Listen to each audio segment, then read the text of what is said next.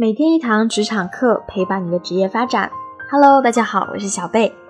让我们继续从小白到精英的职场成长之路系列分享，每天分析一个职场问题，和你一起成长。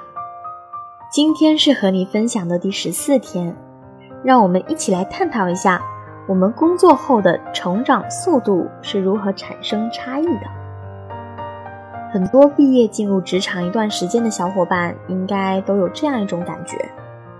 我和身边的同事、同学啊，都是差不多时间进入职场的。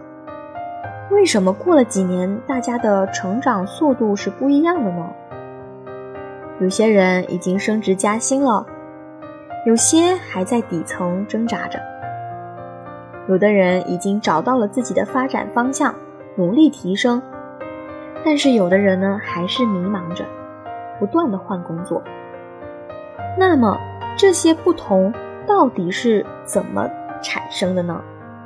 在这里啊，小贝做一些总结，想要分享给已经工作或者即将踏入职场的小伙伴们。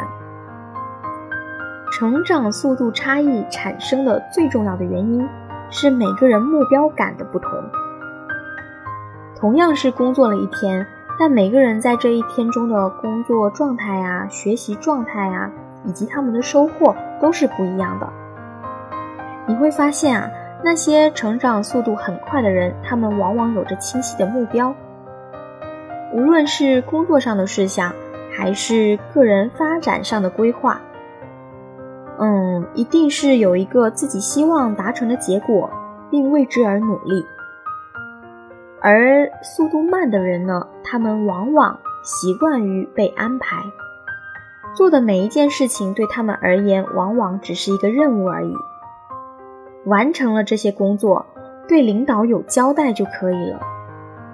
正是因为目标感上的差异，每个人在工作过程中，在下班的时候，呃，这些时间点都会有截然不同的表现。目标感强的人在接受到任务的时候，想的是：嗯，目标是什么？为什么要做这个任务？怎样做好这个任务？任务结束后进行复盘，去反思一下自己的推进过程中有哪些地方是做的不足的。后续有同样任务的时候，怎样才能做到更好？但是啊，没有目标感的人在接受到任务的时候，往往是。啊，今天领导给我安排了一个任务啊，我要把这个任务完成。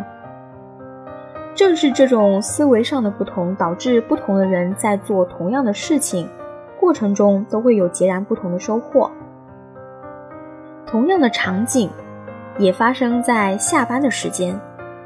在上一期的节目中，我们讨论过如何利用晚上八点到十点这段时间去做一个自我提升，但是你会发现。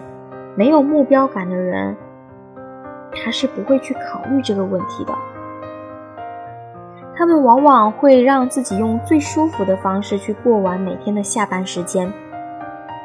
成长的驱动力往往不来自于和他人的对比，而是自己内心深处的渴望，想让自己成为家长口中的别人家的孩子。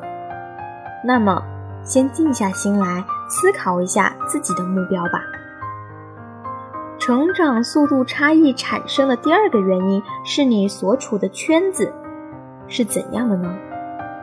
你和什么样的人同行？有这么一个说法：你的收入是你经常一起玩的五个人的平均值。那么，同样，你的成长速度也是你经常玩的这五个人的平均值。圈子很重要。